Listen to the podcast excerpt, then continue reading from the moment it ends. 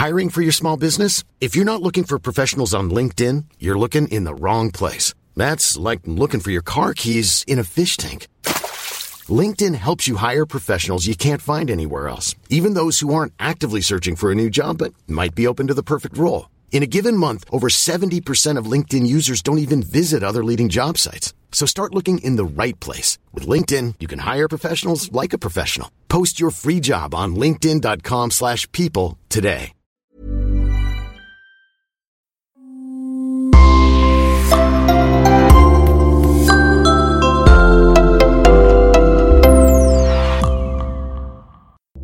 Bonjour et bienvenue à tous dans ce nouveau podcast.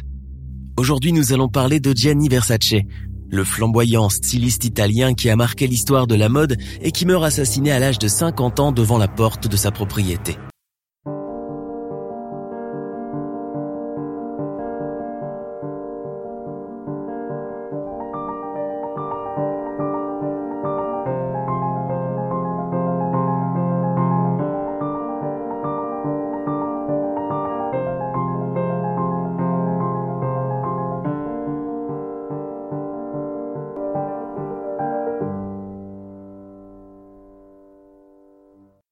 Originaire de Reggio di Calabria à l'extrême sud de l'Italie, Gianni Versace hérite de sa mère Franca le goût de la mode et de la création.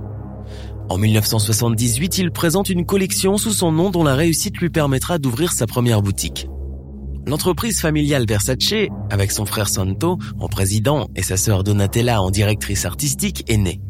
Les réussites des collections de cette maison de couture pour femmes et hommes lui permettent de créer successivement des lignes de produits de luxe, de parfums, de cosmétiques, d'accessoires de mode, d'articles d'intérieur ou encore d'ameublement. Il réussit tout ce qu'il entreprend et son ambition est sans limite.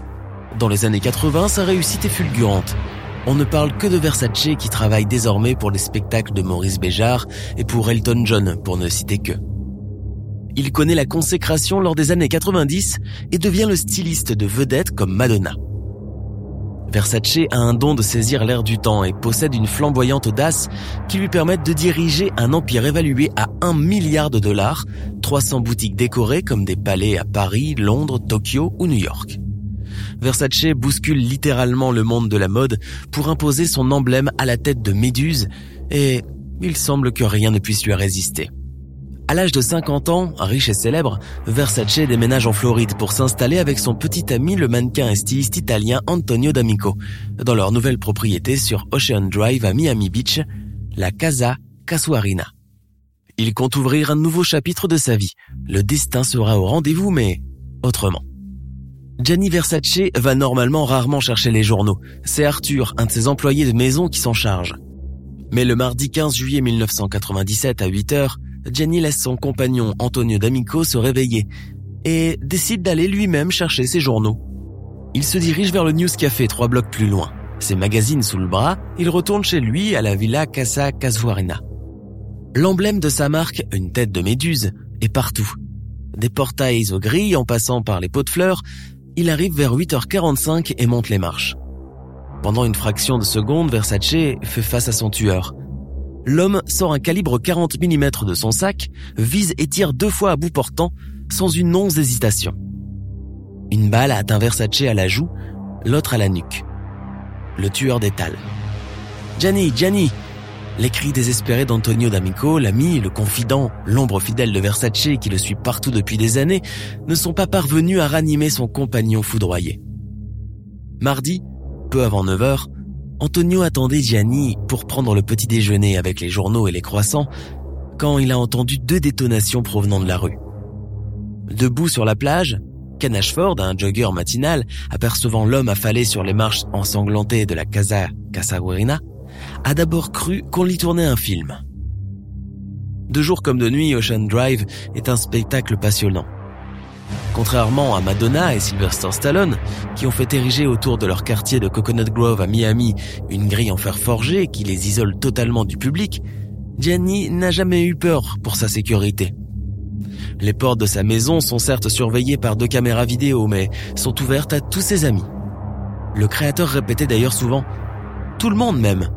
Qui voudrait s'en prendre à moi ?⁇ Le tueur identifié s'est évaporé dans la nature. Il s'appelle Andrew Philip Cunanan et c'est la vidéosurveillance du Tides Hotel situé près de la villa qui l'a trahi, car la scène du crime a été complètement filmée.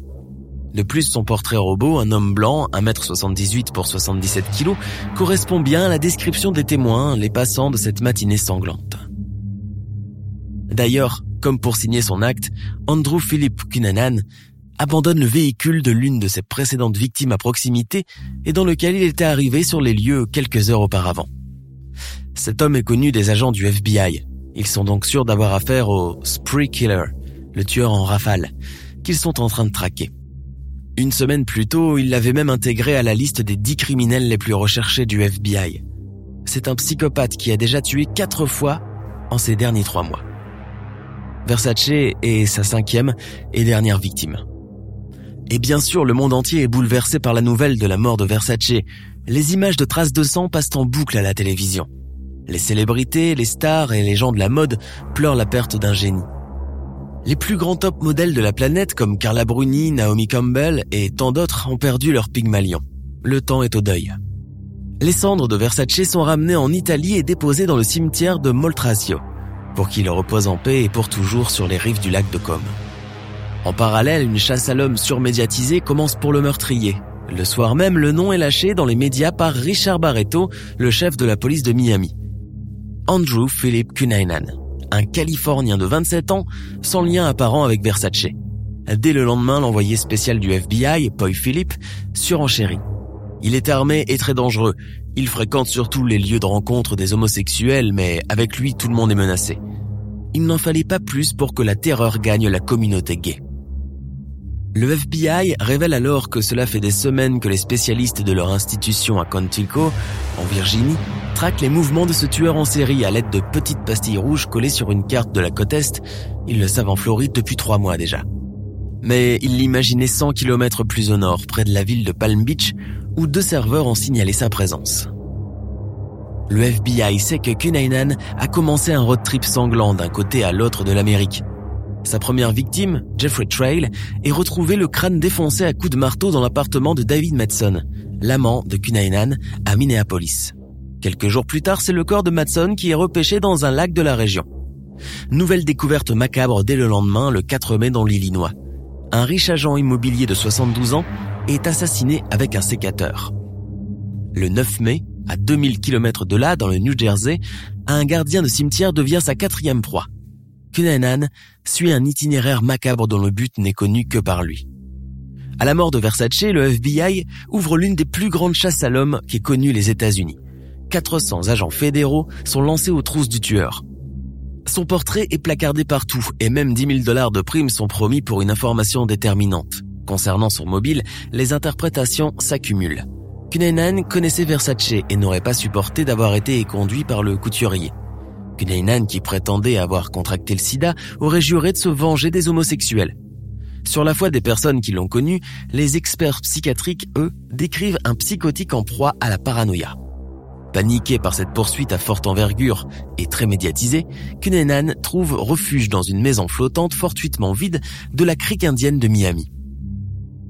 Le 23 juillet, alors que la maison flottante est encerclée par la police, il retourne son arme contre lui. Un coup de feu dans la bouche met fin à huit jours de cavale. Il ne voulait pas être pris vivant par la police. Il ne voulait pas que l'on connaisse le secret enfoui au fond de lui. Pour la police et le FBI, c'est la désillusion, tout espoir d'obtenir des réponses à propos de ses motivations meurtrières et de connaître son lien avec Versace est enterré définitivement. Tout ce qu'on peut faire alors, c'est une rétrospective sur la vie antérieure de Cunanan, à la recherche de réponses quelconques pour comprendre comment peut-on avoir un destin aussi tragique Andrew Cunanan naît en 1969 à National City en Californie. Dernier enfant d'une fratrie de quatre, il est particulièrement choyé par sa mère italienne, Marianne, et son père Modesto Pete Cunanan. Pour lui, rien n'est trop cher. Ses parents vont tout faire pour cet enfant bavard, charmant et brillant. C'est leur petit préféré, et ils ne s'en cachent pas. Andrew fait ses études à la prestigieuse école privée Bishop de la Iola, près de San Diego, alors que ses trois autres frères et sœurs, eux, sont à l'école publique. Il garde pour ses anciens camarades une réputation de garçon flamboyant, voulant toujours s'approprier les projecteurs, être au centre des discussions. Pour cela, il ment énormément. Un jour, il est juif, le lendemain, son père est un richissime propriétaire philippin. Le but est toujours le même. Cacher aux autres son ascendance, cette vie ordinaire qu'il méprise, ce mariage bancal entre ses parents, qui le prennent souvent plus comme un confident qu'un enfant. Andrew est un joli garçon, mais il est narcissique, mythomane, escroc et ambivalent avec son homosexualité. Abandonné ensuite par son père, il devient un étudiant raté qui ne connaît que désillusions et déboires. Andrew Cunanan fréquente les bars et clubs gays de San Francisco dès l'âge de 15 ans. Il se drogue et se prostitue pour se payer des vêtements coûteux mais prendre l'embonpoint, si bien qu'il connaît moins de succès. Peu avant le début de ses meurtres, il pense avoir le sida, ce qui accentue sa paranoïa et son délire. Il emploie son intelligence exacerbée à rêver de luxe, à séduire et à vivre au crochet de multiples vieux sugar dandy, de riches amants avec qui il vit dans un monde huppé, mensonger, déconnecté du monde réel. Ses motivations pour le meurtre de Versace resteront pour toujours mystérieuses. Kneinan prétend, indiquant à des amis, avoir connu dans le passé Gianni Versace, mais rien dans les faits n'a jamais pu corroborer cette version. En 2018, la série télévisée L'assassinat de Gianni Versace, American Crime Story, s'intéresse au choc de la mort de ce styliste talentueux et à la grande question que tout le monde se pose, pourquoi diable est-ce que Kenanan a voulu son dévolu sur le styliste et a voulu coûte que coûte l'éliminer? La série de neuf épisodes superpose passé et présent pour essayer de cerner ce mythomane invétéré. Elle met l'accent sur la jeunesse de Kunenan, vide et sans idéal. Et c'est une certitude, le jeune homme est véritablement prêt à tout pour de l'argent. Avec cela, il peut s'acheter les dernières baskets, faire de la musculation ou encore bronzer et se vautrer toute la journée devant la piscine à ne rien faire que se droguer et boire de l'alcool. Le metteur en scène pose aussi le doigt sur le problème d'homophobie dans une Amérique bling-bling mais pas si libérée que ça. Dans les années 80-90, insultes, moqueries, violences sont monnaie courante vis-à-vis de cette communauté marginale, même au sein de la police. Il n'y a qu'à voir avec quel mépris les flics interrogent le compagnon de Versace, Antonio D'Amico, juste après le meurtre pour comprendre qu'à l'époque, même à Miami, l'une des villes les plus ouvertes des États-Unis, l'atmosphère est remplie par le mépris, le rejet ou la haine envers des personnes, des pratiques ou des représentations homosexuelles ou supposées l'être.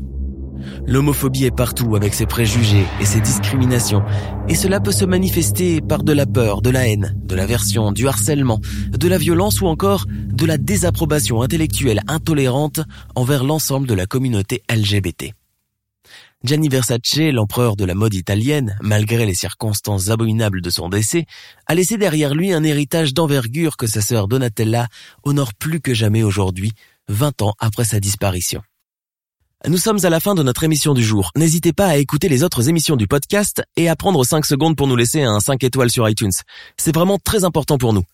Vous pouvez aussi vous abonner pour ne pas rater les prochains épisodes et nous suivre sur Facebook pour nous en proposer de nouveaux. Merci et à bientôt.